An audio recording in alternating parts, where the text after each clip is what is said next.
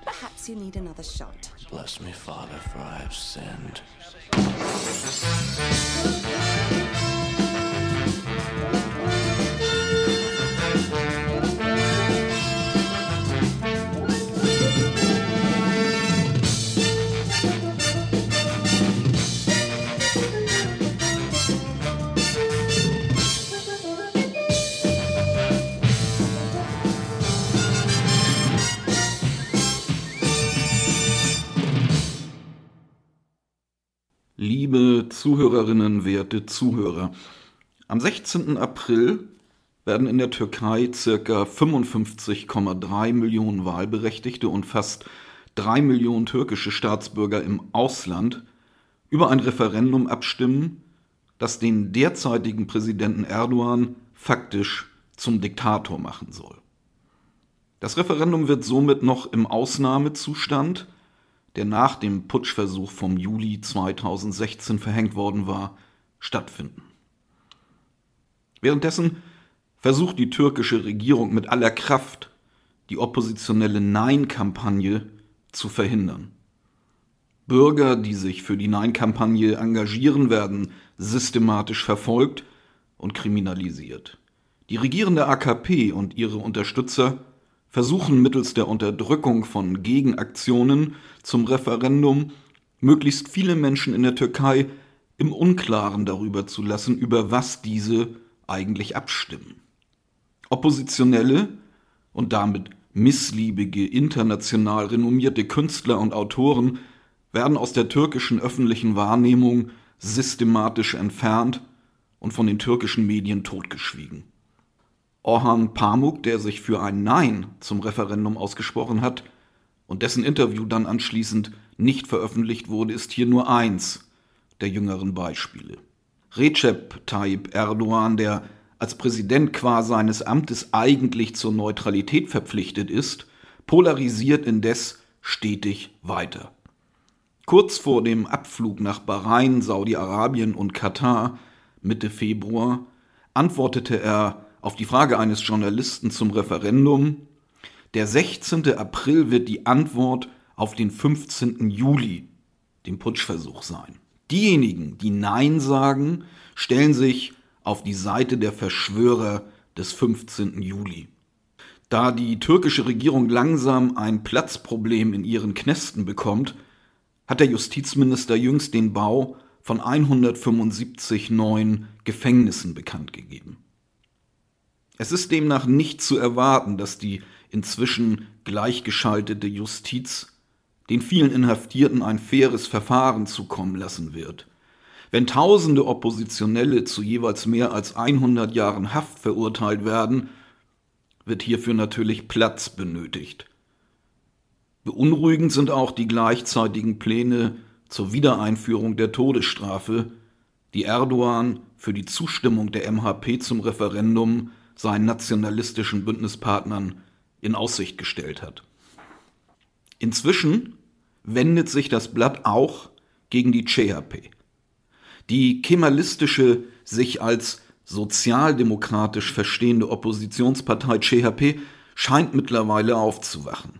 Sie war es, die noch vor einem Jahr dem Antrag der AKP zur Aufhebung der Immunität von Parlamentariern und somit der Selbstentmachtung des Parlaments und der Hatz auf die HDP zugestimmt hatte.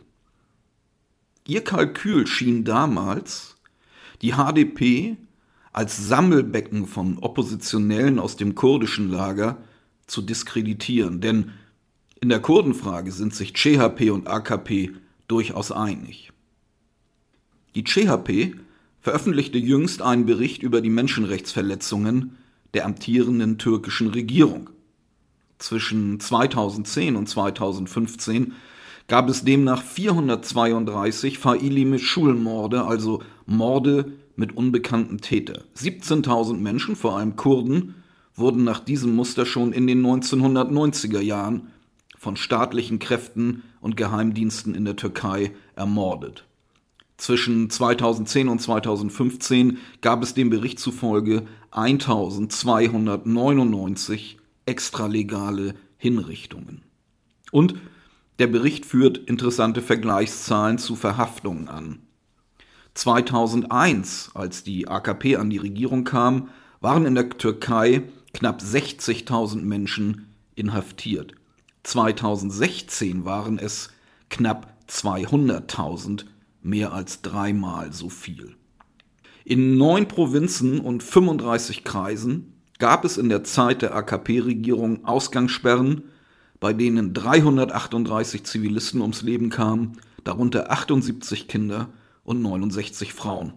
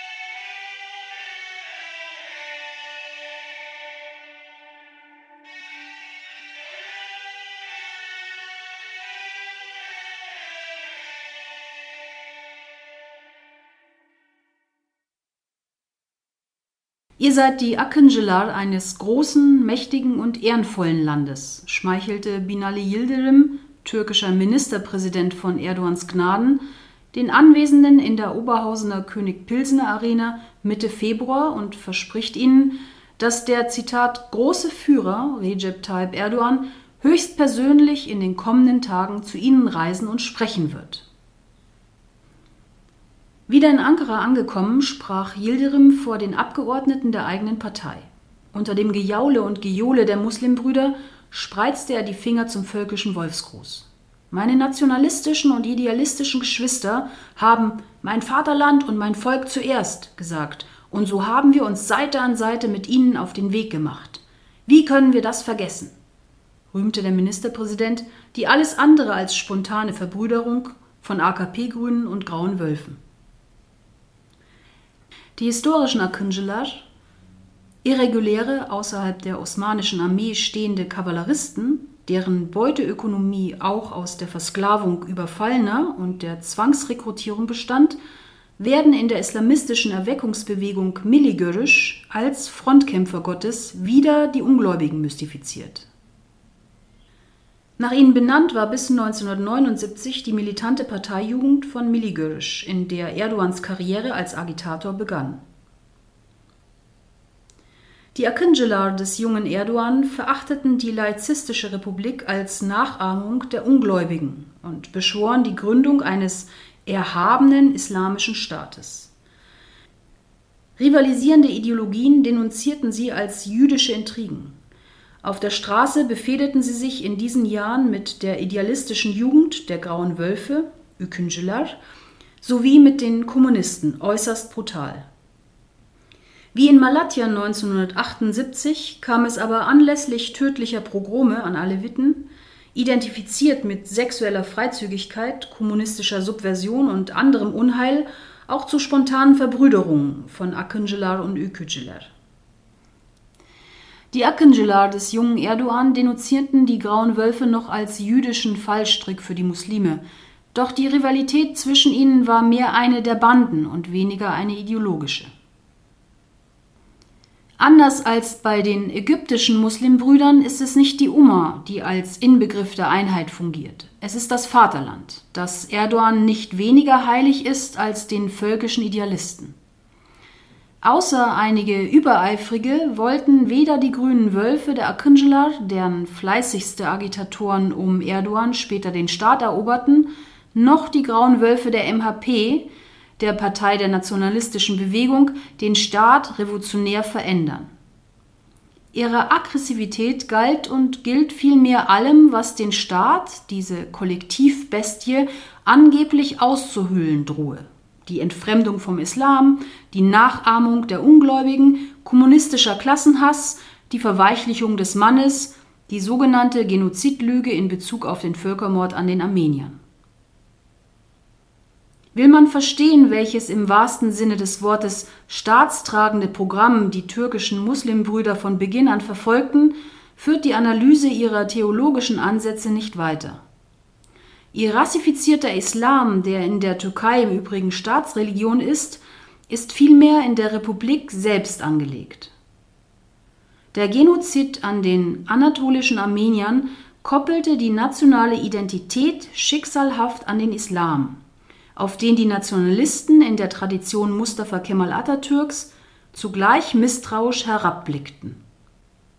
Es war die Teilhabe an Ausplünderung und Mord, die die Frommen mit der Modernisierungsdiktatur Atatürks präventiv versöhnte und eine Nation begründete, deren Schuld sich in der Paranoia äußerte, die Ermordeten und Verleugneten könnten aus den Gräbern aufstehen und als pseudokonvertierte Christen und Juden, als zionistische Kabale oder armenische Diaspora Rache nehmen und den Keil ins Vaterland schlagen.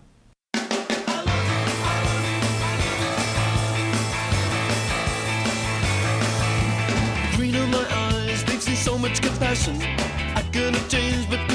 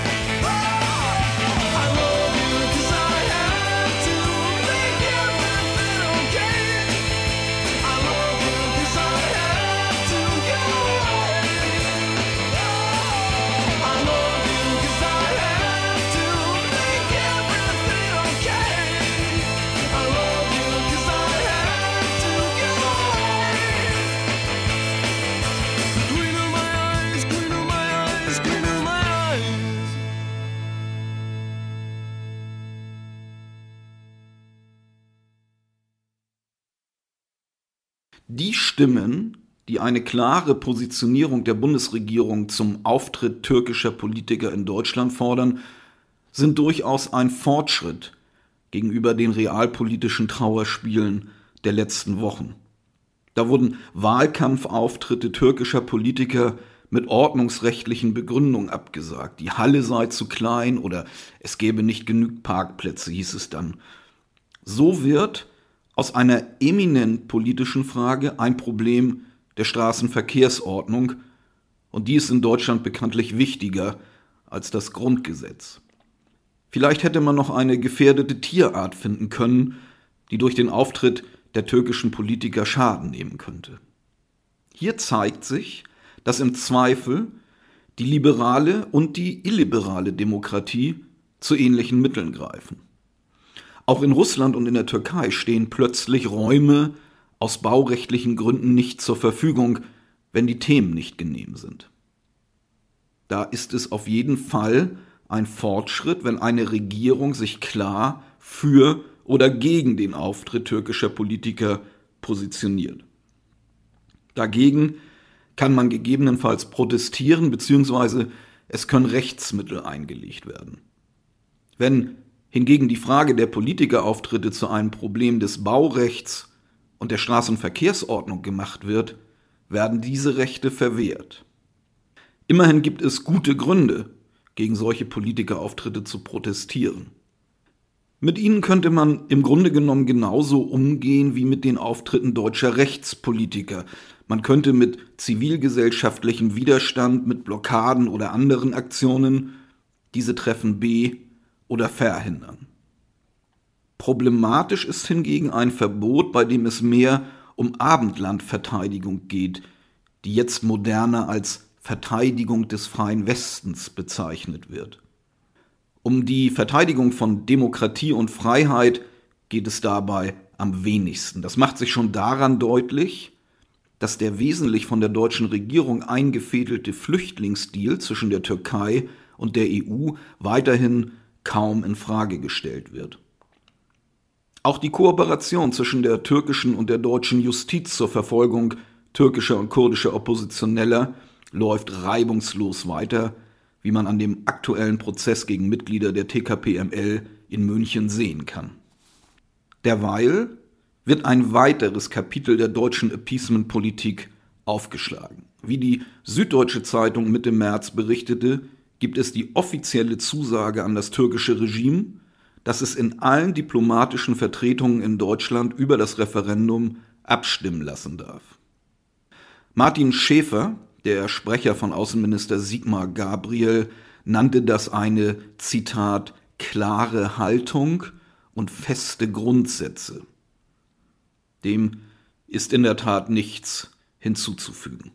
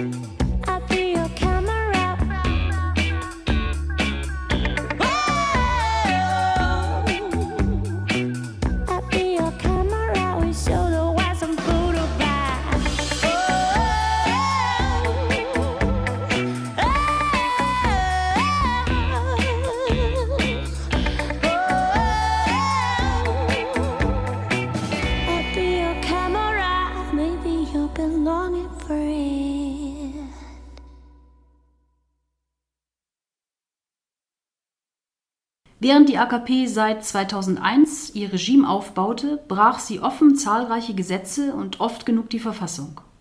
Es gibt nicht wenige Stimmen in der Türkei, die auch die Angst vor damit in Zusammenhang stehender potenzieller Strafverfolgung als Beweggrund für das Referendum und die Überführung der türkischen Republik in ein autokratisches Operettensultanat ansehen.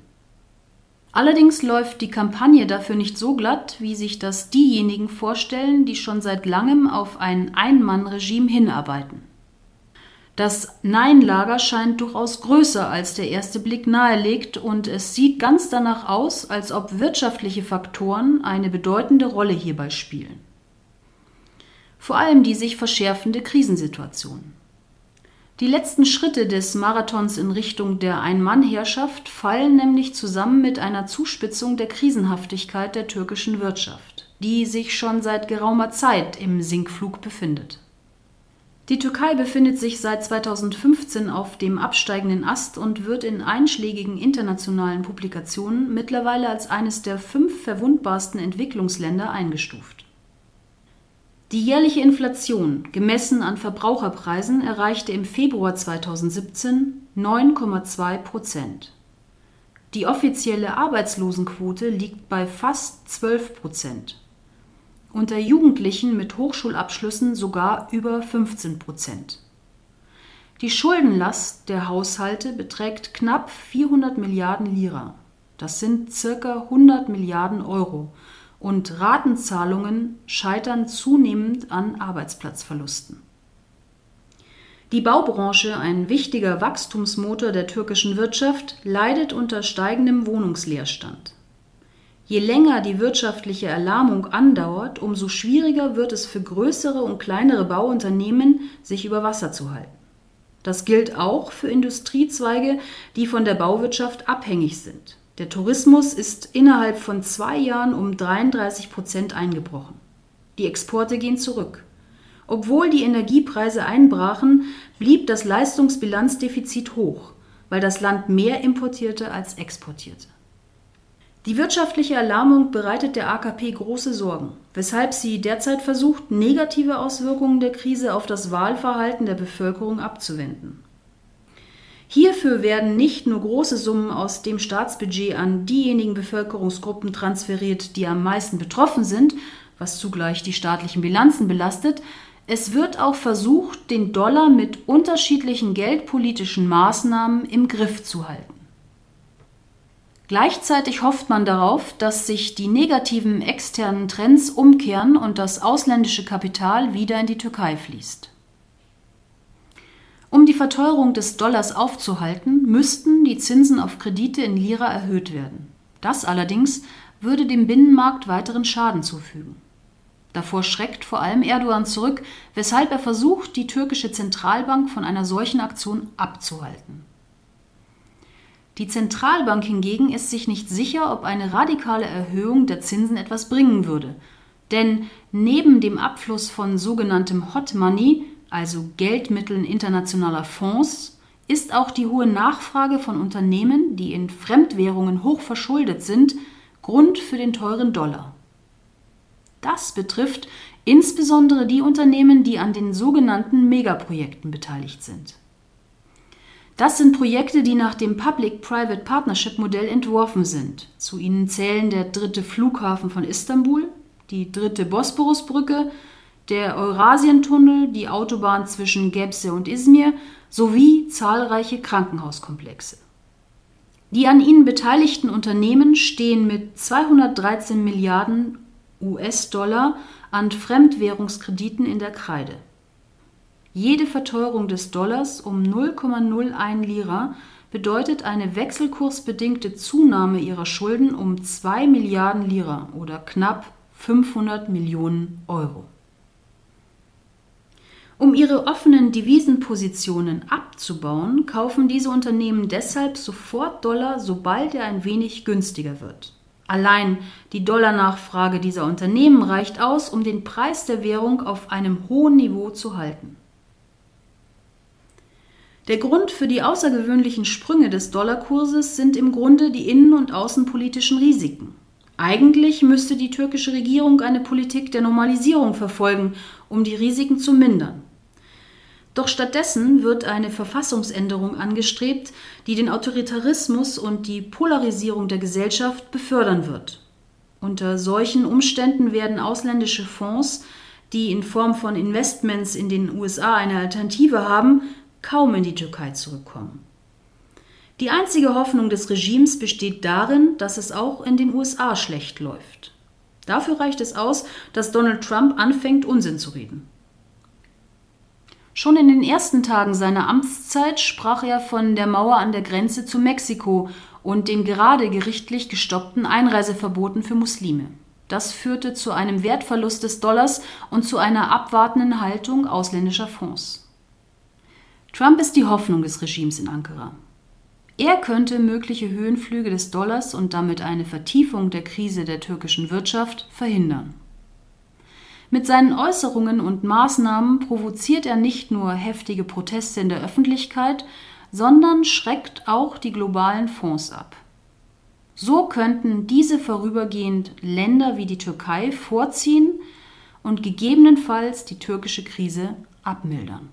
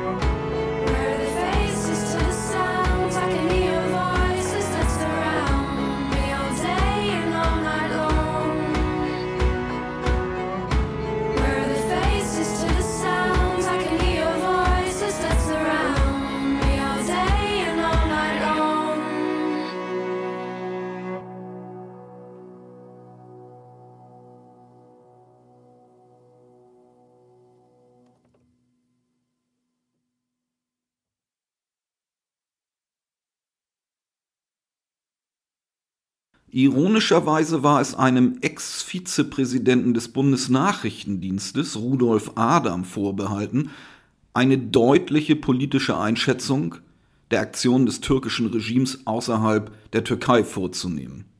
Anlässlich des Auftritts des türkischen Außenministers Cavusoglu am 7. März im türkischen Generalkonsulat in Hamburg schrieb Adam unter der Überschrift Gefährliche Volkstumspolitik in der Süddeutschen Zeitung Cavusciolo hielt eine flammende Rede. Darin vereinnahmte er die in Westeuropa lebenden Türken als Geschwister. Er sprach von mehr als 3,5 Millionen Türken in Deutschland. Überall auf der Welt kommen wir mit unseren Volksgenossen zusammen. Türken in Schweden mögen schwedische Staatsbürger sein, aber sie bleiben unsere Volksgenossen. Niemand kann diese Bande mit Volksgenossen zerschneiden. Wir beugen uns nur vor Gott, sonst vor niemandem. Davor eine wild johlende Menge, ein Meer von roten Fahnen.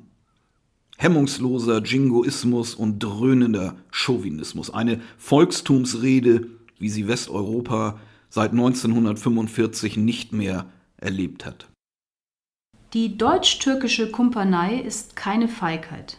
Sie ist die systematische und wissentliche Auslieferung jener, die sich weigern, die türkische Katastrophenpolitik als schicksalhaft hinzunehmen, an ihren Schließer. Im Südosten der Türkei übernahmen zwischen 1973 und 1977 die Parteien der antilaizistischen Konterbewegung Miligörisch ihre ersten Kommunen.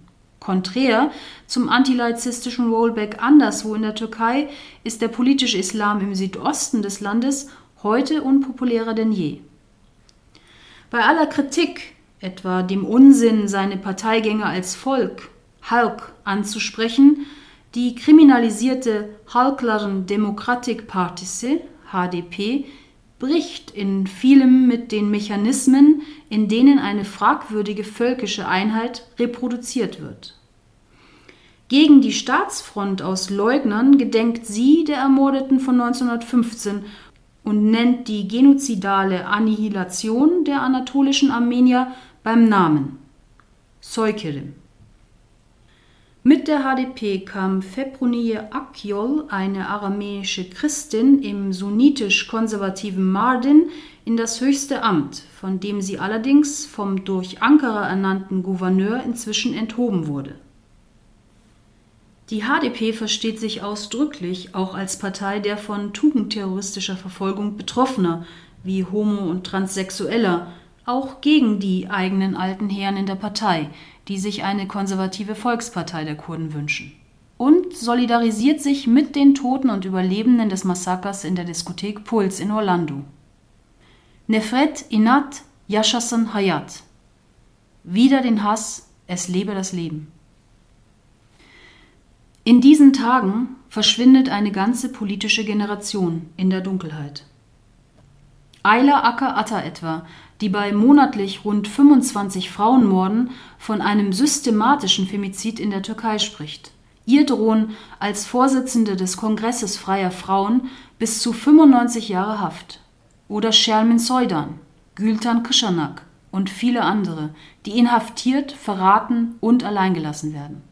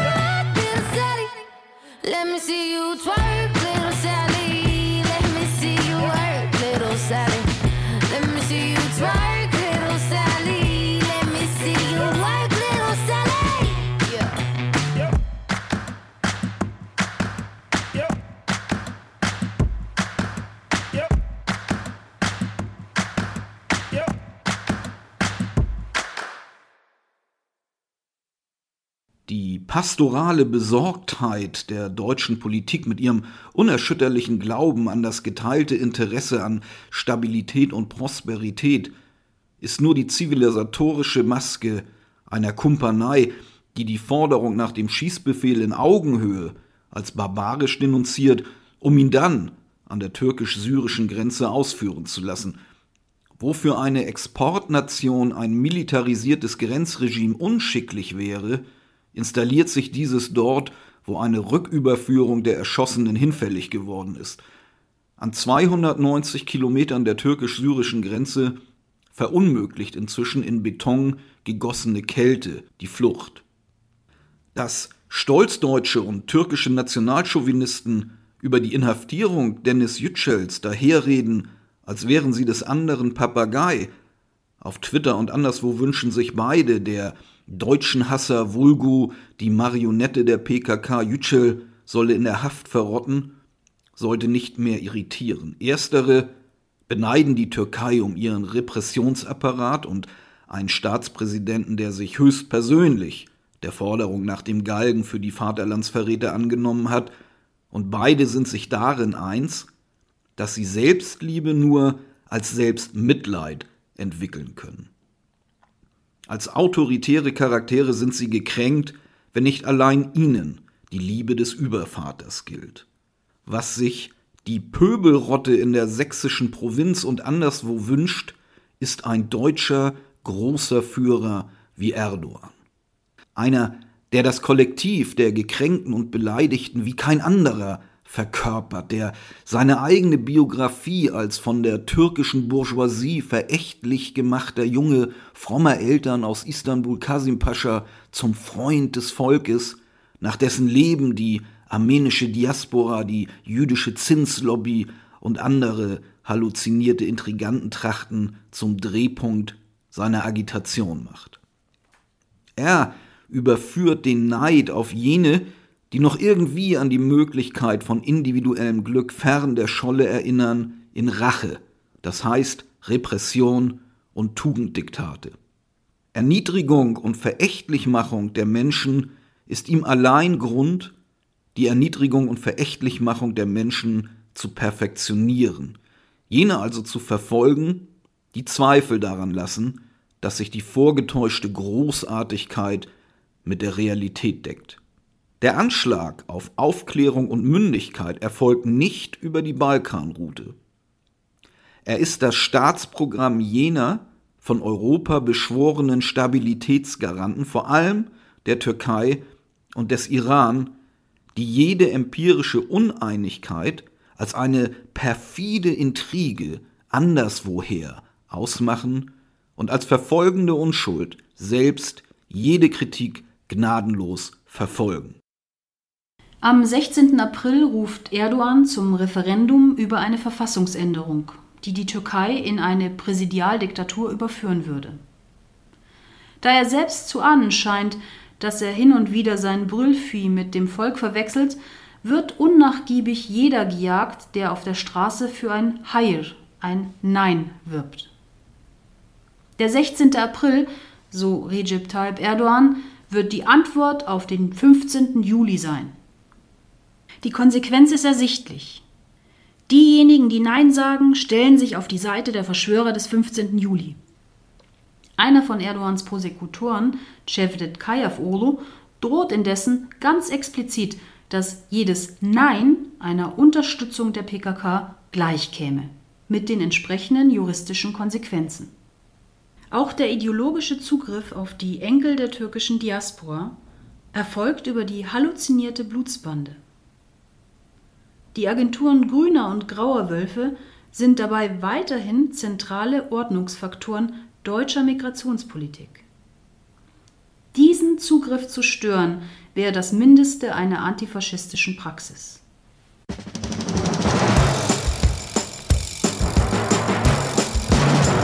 Die heutige Sendung basiert auf Texten von Elke Dangeleit und Mustafa Sönmez sowie dem Blog Cosmoproletarian Solidarity. Entsprechende Verlinkungen zu den jeweiligen Webseiten finden Sie auf www.17grad.net.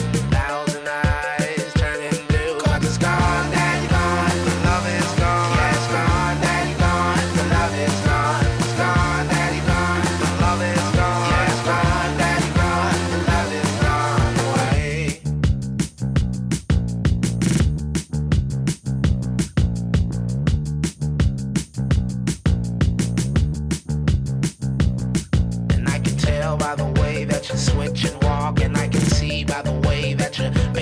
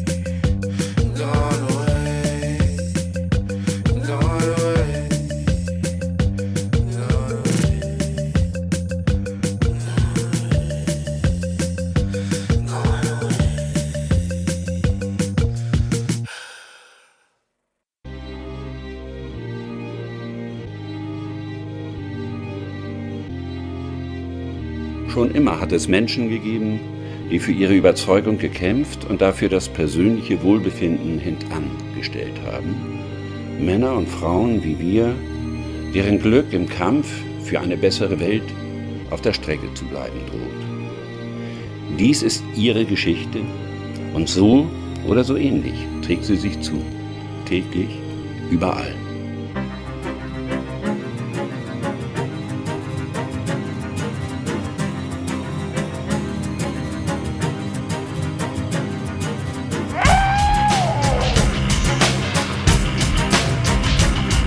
Was bisher geschah. Nach dem mysteriösen Tod von Manne in der Justizvollzugsanstalt Floh-Dorsey und Jan Achmeds tragischem Sturz aus dem Fenster ist die linke Szene in Aufruhr. Und zwei Frauen fallen zwei Decken auf zwei Köpfe. Guten Morgen allerseits. Ich brauche eine Stunde absolute Ruhe, außer für den Dubai-Job, okay? Zum Sprint-Meeting bin ich fertig. Oh, ich muss hier raus. Ständig sehe ich den Blutfleck von Axel auf dem Büroteppich, obwohl der jetzt schon dreimal gereinigt ist. Und nachts, wenn ich versuche hier zu schlafen, dann sehe ich seinen Geist, der mir zuruft.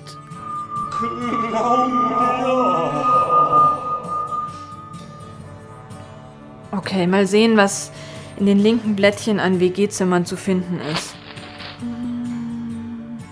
Ah, das klingt doch erstmal nicht schlecht. Wir sind ein anarchistisch-feministisches Hausprojekt auf der Suche nach neuen MitbewohnerInnen.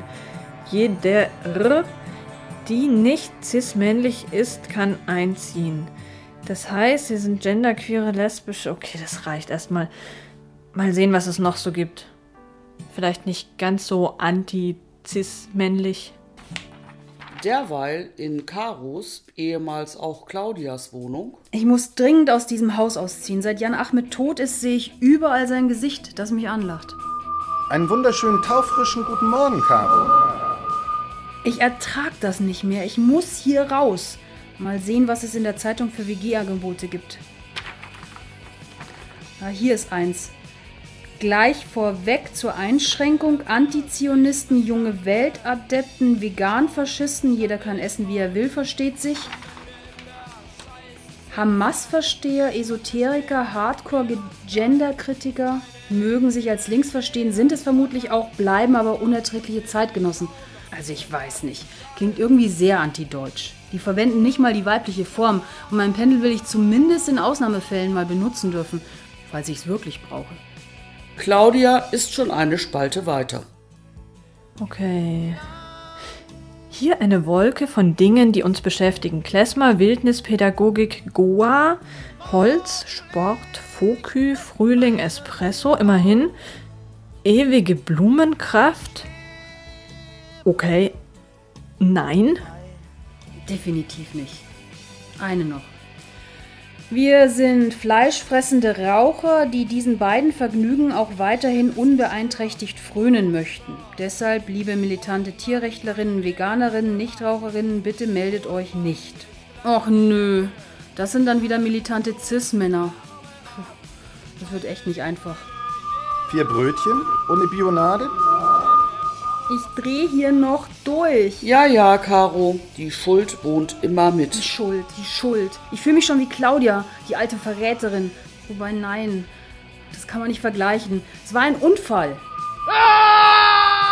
Aber keiner weiß das. Es war ein Unfall. So steht das auch in der Zeitung. Bei Claudia war es Kalkül. Eiskalt. Oder nicht? Ewige Blumenkraft. Esoterischer geht's ja echt nicht mehr. Das wäre fast was für Caro. Wobei angeblich ist die ja runter von ihrem ESO-Trip. Ob sie die Traumfänger in unserer alten Wohnung schon abgehängt hat? Manchmal fehlt mir die alte Tarotzicke fast. Irgendwie sollte ich vielleicht doch nochmal mit ihr reden. Auch über damals. Ich meine, so unschuldig war sie ja auch wieder nicht beim Überfall. Und mit Geld konnte die noch nie umgehen. Klar, dass ich mich darum gekümmert habe. Sie hat ja auch davon profitiert. Außerdem. Und wenn es kein Kalkül war, sondern auch eine Art Unfall, wie bei mir. Und irgendwie ging das schon auch alles ein bisschen schnell damals. Wer weiß schon, was Claudia wirklich vorhatte. Außerdem. Außerdem kann ich Caro vielleicht was über Lumumbas Kopf entlocken. Unglaublich, dass Kurt Konrad den all die Jahre hatte und dann auch noch verscherbelt. Für so viel Kohle. Ja, doch, Axel, ich, ich, ich klär das auf. Ich habe deine ganze Recherche doch nachvollzogen. Ich weiß, es ist dein Vermächtnis. Marco Polo. Ja, verdammt. Halt die Klappe, Axel. Ich weiß schon, was ich mache. Der alte Konrad hat schließlich mich bedroht, dass ich das Ding von Manne wieder beschaffen soll. Caro müsste doch eigentlich was wissen. Wem sonst sollte Manne davon erzählt haben? Die weiß doch was. Außerdem. Nimm dich in Acht vor Hund und Härchen. Ach Manne, ich versuch's ja, aber ich weiß gar nicht warum. Wobei Claudia hat auf der Beerdigung plötzlich Kurt Konrad als Mörder bezeichnet. Die weiß doch was. Die weiß was. Wir müssen, müssen uns uns treffen. Ich, ich ruf sie an. Scheiße. Besetzt. Mailbox. Hey, Hallo, Claudia. Caro. Also, du, ähm, du, ich wollte äh, mich jetzt mal. Ja, ja, ich komm schon. Sie? Das hat mir gerade noch gefehlt. Was denn? Katja, wir müssen reden. Reden. Mit Ihnen? Mit einem Massenmörder? Jetzt mal langsam mit den jungen Pferden. Kann ich reinkommen? Nö, sicher nicht. Worum geht's denn? Um eine Million Euro. Um Lumumbas Kopf also. Na dann, hereinspaziert. Hi. Hi. Also, Caro, ich, ähm. Ja, also irgendwie. Äh, ja, ähm, Stammel. Wir überspringen das mal. Das ist ja unerträglich. Nach 17 irgendwie und geschlagenen 23 Ams kommt das Gespräch dann doch in Gang. Was ich dich fragen wollte, Claudia. Ja? Also irgendwie. 18. Ähm. 24. Der alte Konrad. Du hast doch bei der Beerdigung gesagt, er hätte Axel umgebracht. Woher weißt du das? Warum interessiert dich das? Axel war dir doch immer scheißegal. Der war doch für dich immer nur der peinliche Nerd von nebenan. Gerade mal gut genug, um eure scheiß Kopierer im Copyshop wieder in Gang zu kriegen. Okay. Egal. Lassen wir das. Also nochmal. Wegen dem alten Konrad. Hat, ähm, hat denn Manne den jemals erwähnt? Nope. Aber worüber redet ihr denn immer? Habt ihr immer geredet im Knast? Das werde ich dir gerade erzählen. Früher konnten wir auch über alles reden. Früher, ja. Mann, Caro. Vielleicht, vielleicht müssen wir einfach nochmal über die Bankraubgeschichte reden. Weißt du, ich konnte damals nicht anders handeln. Ich hab doch auch an dich gedacht. Ich, Du, an mich.